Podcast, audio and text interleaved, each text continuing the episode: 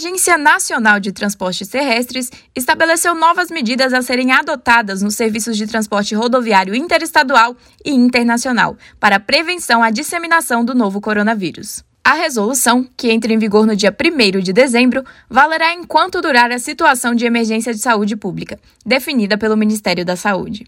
De acordo com a norma, as empresas que operam os serviços de passageiros devem adotar medidas para limpeza e desinfecção dos veículos, além de criar estratégias para minimizar o contato entre os passageiros e instruí-los a cada viagem acerca de medidas básicas de higienização. O serviço de transporte internacional continua suspenso, enquanto houver a restrição de demanda de estrangeiros no país.